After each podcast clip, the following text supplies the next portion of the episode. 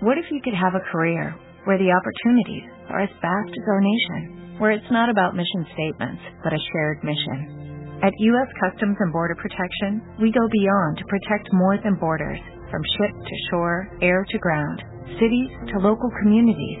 CBP agents and officers are keeping people safe. Join U.S. Customs and Border Protection and go beyond for something far greater than yourself. Learn more at cbp.gov/careers. De Radio Fórmula QR haciendo el programa Reformulando y como siempre, tener un artista es un privilegio. Cuando conocí a Cristian Borboya, me impactó su habilidad porque lo conocí en un taller de cerámica del maestro Roberto Díaz y dije, este joven es un artista nato, no conocía su historial pictórico y ahora que he podido ver su obra pictórica a través de una computadora, me he quedado muy impactada, muy emocionada y muy agradecida de haberte conocido. Buenos días, ¿cómo estás? Muchas gracias, Pilar, muy feliz, muy feliz de estar aquí, muy contento. Cristian, cuando vi tu obra, me pregunté, ¿cómo es Cristian? Porque he escuchado la música que escuchas cuando estás esculpiendo y, la verdad es que hay de todo, ¿no? música muy chévere, música clásica, hay de todo. Y dije, a ver, todavía no te adivino. Me impacta tu obra, es muy fuerte, muy poderosa, muy bien hecha, muy bien realizada, con intenciones del autor que ya te marcan como autor ya no, no, no te podemos confundir con alguien más, tienes mucha personalidad. ¿En qué piensas? ¿Qué te motiva? ¿Qué eres tú? Qué pregunta tan complicada. Yo creo que eh, para empezar a desmenuzar eh, la amplitud de esta pregunta podemos empezar cuando, cuando yo me siento frente a mi lienzo, creo que es la primera problemática que hay que resolver. Yo me siento con una intención frente a un lienzo en blanco, con una idea bastante clara de lo que quiero. Sin embargo, en el trayecto, esa idea se va modificando, va cambiando y se ve intervenida por una serie de factores que poco a poco empiezan a modificar el resultado. Uno de esos factores efectivamente es la música. La música a mí me influye totalmente, cambia mi estado de ánimo, mi humor, me puede elevar o me puede bajar y todo eso se ve reflejado en los distintos procesos que atacan la obra. Pero es impactante porque la verdad es que vas del mambo al danzón a, a la ópera, al, bel canto, en fin, es todo, todo un proceso que allá adentro en tu cabeza debe revolver todo. Te lleva a emociones que ya experimentaste y que las retraes a, a la actualidad, al momento en el que estás, o pulsas, pulsas, pulsas. Fíjate que me sucede que cuando yo pongo una melodía en especial, sí viene una reminiscencia de situaciones, de momentos y de motividades, evidentemente, y lo reflejo en ese momento, pero también se crea una historia totalmente nueva. Yo, por ejemplo, una de la música preferida que yo tengo, la ópera, a mí me transporta, me mete y me hace reaccionar y entonces me hace accionar frente a mi lienzo y empiezo a desplegarme. Llega un momento que ya estoy totalmente volado, dando pincelados por aquí y por allá y de repente, minutos más tarde, estoy totalmente concentrado en una parte con una pasividad impresionante y puedo estar horas ahí metido. Porque yo eh, me considero un artista que voy creando mi mundo, voy creando mis situaciones y voy creando en cada una de mis obras una historia. Creo que ese es el punto más importante de mi trabajo y el punto que me ha definido durante mi trayectoria, es que en las obras que el espectador ve hay una historia oculta que yo invito al espectador a que vaya mediante un hilo conductual, vaya, vaya encontrando los pasos, las migajas de pan que fui dejando, y se van atando las historias y se llega a un resultado. Entonces, cuando logras inmersar al espectador en la obra mediante ese color, ese pigmento, esa fuerza, ese cambio, esa cuestión abrupta que te motiva, ese rostro, ese, ese terzo, cuando logras meterlo, se crea ese vínculo entre el espectador y el artista. Y puede ser un vínculo muy fuerte, puede ser un vínculo de repudio, puede ser un vínculo de amor, puedes eh, eh, eh, conmover a la gente. Y yo creo que si tú lograste crear ese vínculo como artista, triunfaste. Independientemente del motivo de la obra, si un artista no mueve a su público, creo que es momento que se replantee el camino y a lo mejor buscar otra cosa. me sucedió, me sucedió viendo tu obra que uno no decide por dónde empezar a ver una obra. Sin embargo, por lo que acabas de decir, creo que lo logras porque igual entraba yo, por ejemplo, en un cuadro por los ojos o por las manos o por ese contraluz que manejas que es muy impactante porque te mete de lleno, primero te avienta así dentro del cuadro y después empiezas alejarte un poquito para poder comprender y disfrutar. Sobre todo, a mí, en principio, como observadora, me gusta disfrutar. Disfrutar enormemente. Es un punto muy importante. Y, fíjate que concuerdo evidentemente con lo que estás diciendo. Eh, mi obra, o me he preocupado yo, de, el primer eh, aspecto para manejar en, la forma final de un cuadro es impactar a la gente que lo está viendo. Pero antes de impactar a la gente, tengo que ser mucho más honesto y mucho más realista en esta conversación. Yo busco impactarme a mí mismo.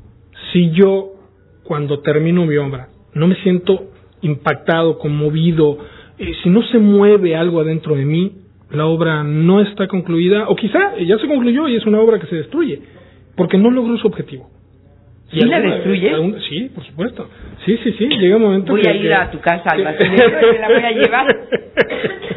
que la obra no cumple la expectativa que yo que yo tenía de ella y entonces, bueno, pues fue un ejercicio más que sirvió como tal, pero no es una obra terminada ni mucho menos. ¿no? Cristian, sé, porque tú me lo has contado, que empezaste a pintar a los tres años de edad, pero si no lo hubiera sabido, también intuyo un, una manera de ir formando, ir creando un mundo muy tuyo, entre lo real, lo imaginario, lo que tú imprimes como una fuerza de comunicación con el espectador. ¿Qué pintabas cuando tenías tres años y quién, quién te motivó? Fíjate que es, muy simpático porque cuando yo empecé a pintar, yo era un niño muy inquieto. Entonces mis pobres padres se jalaban los pelos y yo creo que ¿qué hacemos con este niño? Entonces mi mamá, muy inteligente, un día compró un cuadernillo para empezar a, a pintar y bueno, encontré mi gran pasión ahí. Porque resulta que el niño se tiraba horas pintando en, el cuaderno y del cuaderno eran cartulinas y eran hojas y ya no nada más era un niño de tres años, ya después había una primaria, una secundaria, ya en una preparatoria, pues resulta que el niño se jalaba las clases y me iba a pintar a mi casa. Pues llegaban mis papás y yo, ¿qué estás haciendo aquí? Pues es que, es que yo me aburro en la escuela. Y mira, me vine a pintar aquí a la casa y entonces ahí fue donde mis padres realmente fueron mis primeros eh, impulsores, ¿no? Las primeras gentes que creyeron en mí, definitivamente. Cuando yo termino mi preparatoria, mi papá, con mucha sabiduría, un hombre ya, ya mayor, me dice, ¿por qué no te tomas? Ah, bueno, cabe resaltar. Eh, antes de terminar la preparatoria, monto mi primera exposición en Oaxaca. En Oaxaca. Después hablamos de Oaxaca. Después hablamos de Oaxaca, efectivamente. Monto mi primera exposición y resulta que fue todo un éxito. A la mitad de la, de la exposición estaba toda la obra vendida. Y entonces yo estaba feliz, imagínate, un chamaco de 17, 18 años que monta su primera exposición y vende toda la obra. Y los periódicos, y bueno, estaba yo fascinado. Termina la exposición y mi papá me dice, bueno, ¿por qué no te tomas un año de tu vida dedicándote exclusivamente a la pintura? ya sin estar con la escuela y los estudios, únicamente a pintar, pero a pintar. Y vamos a ver qué resultados tienes. Y bueno, yo todavía hoy por hoy sigo esperando los resultados, ¿no? Para decirle a mi papá qué adecuada fue tu apreciación, ¿no? Qué suerte tuviste, ¿eh? Qué suerte tuviste que no te reconvinieron para que hicieras otra cosa.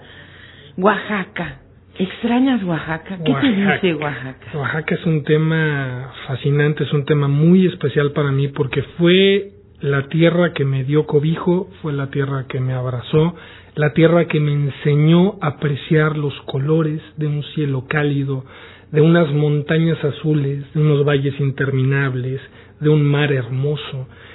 Y yo en Oaxaca encontré mi inspiración. Encontré mi inspiración en la cantera verde, en el baile, en la guelaguetza, en los sonidos, en los colores, en los sabores, en las tradiciones, en las gentes, en los trajes regionales, en las ismeñas. Cuando yo vi ese, ese, esa fiesta de color, de sabor, de expresiones, y sobre todo una, una entidad eminentemente cultural, donde había danza, música, teatro, exposiciones, pintores. Bueno, en Oaxaca pegan una palmada en las calles y brincan pintores por todos lados, es maravilloso.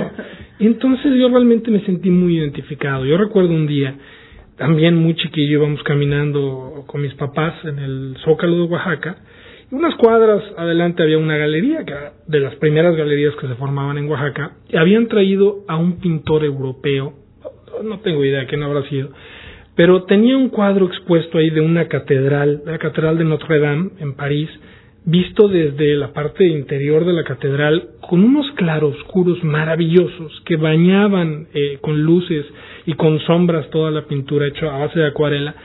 Y para mí fue impactante. Yo el ver esa acuarela por primera vez marcó mi camino de una manera impresionante. Y a raíz de eso yo me enfoqué mucho a la pintura arquitectónica. Y ahí fue cuando comencé a hacer toda mi labor artística en Oaxaca, incipiente y como Dios me iba dando a entender, porque bueno, sí fui tomando técnicas con muchísimos maestros y pasé por muchísimas instituciones y escuelas y casas de la cultura, y ya llegaba el maestro particular de dibujo y de pintura y de óleo y de acuarela, y mis papás se preocupaban, la verdad, por ponerme a los mejores maestros y estar siempre aprendiendo, ¿no? Cuando ya pasa el tiempo, sigo cultivándome, sigo estando en talleres con grandes maestros, Marco Bustamante, Cecilio Sánchez de Oaxaca. Después me voy a Estados Unidos, ahí estuve un año radicando.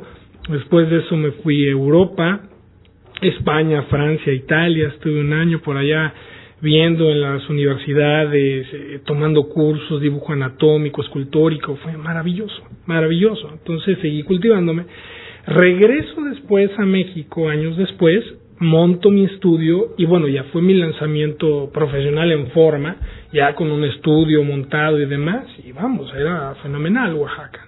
Y ahora, el Caribe. Sí. Dinos un poco del Caribe.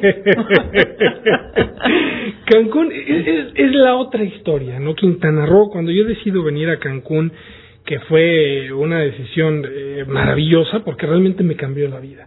Yo en, en, en, a nivel personal tuve muchísimos cambios y un crecimiento maravilloso, pero específicamente en este tema que estamos tocando del arte, sí hay, un, hay una cisma, hay una fractura en mi obra, en el antes, que era Oaxaca, y en el después, que fue Cancún, Quintana Roo. Yo aquí creo que mi surrealismo explotó, se abrió, para mí fue impactante conocer un mar Caribe, conocer un Cancún, un Quintana Roo, una Riviera Maya, con una explosión de vida.